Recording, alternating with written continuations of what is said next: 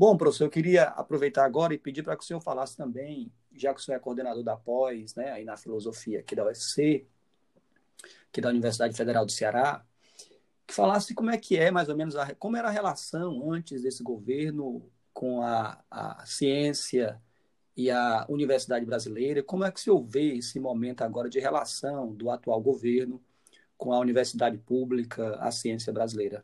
Eu sei que o senhor está na linha de frente aí, porque você é coordenador da, da pós-graduação, uma pós-graduação super importante no Brasil, que é a Universidade Federal do Ceará. Fale um pouco aí sobre como é esse, esse movimento e tal, como é que são os debates, como é que se dá essa relação entre vocês, aí das coordenações das universidades com o atual governo, por favor. Infelizmente, a, relação hoje é mais de resistência do que de construção de algo novo ou de uh, melhorias uh, daquilo que já existe. Né? Infelizmente, o, o, governo atual tem, tem muito pouco simpatia pela ciência em todos os seus, seus, seus, seus, seus campos. Né? Nós podemos pensar aí três grandes campos né, das ciências, uh, as ciências uh, exatas e biomédicas e, e, e humanas, né? Uh, dentro das ciências humanas eu vou pensar as ciências humanas nas suas particularidades e aí e separar certos campos, né? Mas eu acho, eu, uhum. a, a, minha visão é que esse governo tem uma relação não é ruim com, com, com a academia e, e, os institutos que é, fazem ciência e, e conhecimento. É, não é só ruim, é uma relação é, de meio que de destruição delas. Isso, isso é muito ruim, né? é, é péssimo. Eu, sim. O senhor poderia dar exemplo por que, que o senhor está afirmando eu penso, isso? Eu penso, em especial, podemos nomear a figura do ministro da educação. É uma pessoa que egocêntrica, uh, ruim de pesquisa, né? e que tem uma visão equivocada da universidade, né? universidade pública em especial. É, e o equívoco vai longe, né? É, ele gosta de atacar determinadas áreas do conhecimento de forma leviana.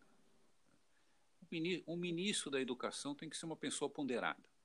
Ele vai administrar as uhum. diferenças, há muitas diferenças, há, muita, há muitas demandas distintas na área da ciência, né? na área do conhecimento, é, recursos são relativamente escassos, então como viabilizá-los? É verdade que houve corte, professor? É, você fala cortes, sim, sim. Houve, cortes no financiamento, não, sim, cortes, em bolsas de estudo, sim, de pesquisa. Nós, tivemos cortes, primeiro contingenciamento ano passado de verbas, né? E, sim. nas agências, as agências sofreram muito para fechar os seus compromissos. Se eu falo CNPq e a CAPES. Né? Fecharem os seus compromissos de, é, estabelecidos no começo do ano. Né? É, e esse ano nós temos um, tivemos cortes, sim, de, embora vamos supor, a CAPES dissesse que não, não, não faria cortes, fez cortes, né? mas é, depois de uma ação muito forte das universidades, dos pró-reitores e pós-graduação das universidades públicas, do Ministério Público, em especial lá do Rio Grande do Sul, a CAPES uh, voltou atrás com relação aos cortes de bolsas, mas ainda não temos um impacto total desse se, se há cortes ou não ainda em, em vigor. Eles diminuíram muito o, o cor, os cortes. Né? mas a, a, iniciativa foi, foi fazer cortes mesmo. O CNPq nós sabemos que, que, que, que atravessa um momento muito ruim. Né? Uh, não sei para onde vai o CNPq, né? que é uma agência importante de pesquisa, de financiamento né? de pesquisa no Brasil. E, inclusive, teve mudança agora na, na presidência, uma mudança, me parece, infeliz, né? e que se refletiu já anteriormente na mudança que sofreu a CAPES, né? na presidência da CAPES. Uhum. São mudanças infelizes, pessoas muito próximas ao atual ministro, né? e o impacto é grande. Não, não, saberia, assim, nesse momento, te dizer números, embora eu tenha números aqui, mas eu Sim. acho que isso não é importante. O, que... o, o senhor acha que isso é premeditado, a ideia de sucateamento da universidade pública e uma ideia, sei lá, de talvez privatização ou de jogar as universidades públicas mais ao, ao mercado? Não sei, eu estava pensando aqui, não sei se, se isso faz sentido, ou se, o que, que o senhor queria dizer, se de fato tem uma premeditação ou tem uma, uma ideia de visão que o governo tem de que o, o, a ideia do neoliberalismo é muito importante ou coisa do tipo, não sei. Eu, eu, eu acho que são vários movimentos aí, não, não, não há um movimento único. Uhum. É, é, pensando, pensando na figura do atual presidente da República, eu acho, é, no caso dele, eu tenho forte sensação, pôr nesse sentido, uhum. né, uma forte sensação que ele desvaloriza qualquer forma de conhecimento, né, que não seja a, as suas posições mirabolantes de visão de mundo. Se, uhum. Então, qualquer forma de conhecimento é, é desvalorizada pelo atual, atual presidência, atual figura na presidência da República. Por outro lado, ele se cercou de figuras que, de fato, representam movimentos de interesses econômicos específicos. Né?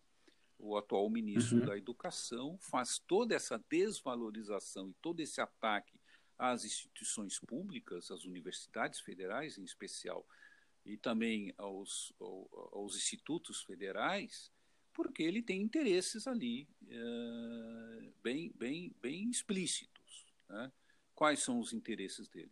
Os interesses são as formas de privatização do ensino superior que exigem uhum. que, onde se faz, de fato, boa pesquisa tem-se bom ensino uh, de graduação e de extensão, que são as instituições públicas federais e estaduais né, uh, no Brasil, uh, devem ser enfraquecidas. Então, uh, eu preciso uhum. enfraquecê-las para vender o meu interesse. O meu interesse são as instituições privadas. Né? E não são instituições privadas do tipo como as que a gente pode pensar que são de primeira linha no mundo, como as norte-americanas, as PUCs, né? né? que são fundações que não visam lucro, são fundações é, uhum. voltadas para o ensino, inteiramente diferentes das nossas, dos, do nosso ensino privado, que é um ensino mercadológico, né? que tem uma visão Sim. tem que sobreviver numa relação de mercado como outra empresa qualquer. Tá? E, e, e, me parece que essa é a mentalidade uh, desse grupo ligado ao, ao, ao, ao, ministro da Educação e, e, mais do que o ministro da Educação, aí sim os pensadores neoliberais que estão uh, no governo.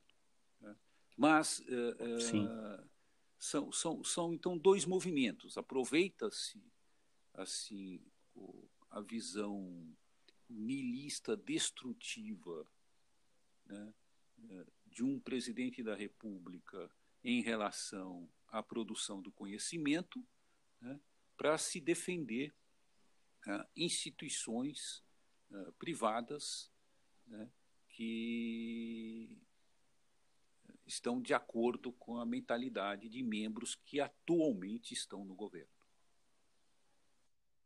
Sim. Bom, ótimo. É, eu queria agora mudar um pouco de assunto, né? É, infelizmente a gente tem esse panorama aí das universidades públicas, né? Esse esse diagnóstico aí muito trágico, porque a gente sabe o quão sérias são as pesquisas que as universidades públicas no Brasil fazem, né? É tanto que as universidades públicas do Brasil estão entre as grandes universidades do mundo e é uma pena, né, a gente pensar nisso. E isso, né, queria dizer para os nossos alunos também que impacta, é, já que você, né, aluno, aluna, sonha entrar na universidade, ainda achamos que a universidade pública é o melhor caminho para você. E aí, esse, esse diagnóstico que o professor Luiz Felipe faz, de certa maneira, a gente ficar com a orelha em pé, porque, né, se a gente enfraquece as universidades públicas, a gente enfraquece também a ascensão social que vem via universidade pública, já que nós sabemos que a universidade pública reserva metade de suas vagas né, para as cotas. E dentre essas cotas, além das cotas raciais, você tem também as cotas das baixas rendas. E isso é muito importante para democratizar o ensino público e de qualidade no Brasil. Né? Claro que a gente precisa caminhar muito ainda sobre, esse, sobre essa perspectiva, mas eu acho que a universidade pública no Brasil tem um papel de, de democratizar, de, de ascensão social, né? de diminuir esse, esse abismo gigante que é a desigualdade social, que é a desigualdade social no Brasil. Eu não sei se eu tenho alguma coisa a dizer sobre isso, mas né, acho que os jovens, mais uma vez, têm que ficar de orelha em pé, justamente para essa participação política muito forte, já que é, caso eles fiquem apáticos, ele, eles, isso repercute, inclusive, nas suas carreiras profissionais, né, nos seus, seus futuros, digamos assim. É, concordo. Eu acho que a universidade pública tem esse papel. Ela já foi uma universidade muito mais eh, elitista. Nos últimos anos, uh, modificou essas, seu, essa sua essa, essa maneira de se relacionar com a própria sociedade, que a financia, né, a mantém. Sim. E ainda é necessário criar outros mecanismos uh, para aperfeiçoar isso, mas nós estamos sob ataque. Eu acho que esse, esse é um Sim. momento muito complicado. Principalmente as cotas, né? Cotas, As cotas têm sim. sido atacadas de forma sim, violenta, né? Foram. Nunca foi um tema, viu, Jackson? Muito, nunca foi um tema muito tranquilo uh, esse debate sobre as cotas, inclusive internamente sim. nas instituições. Né?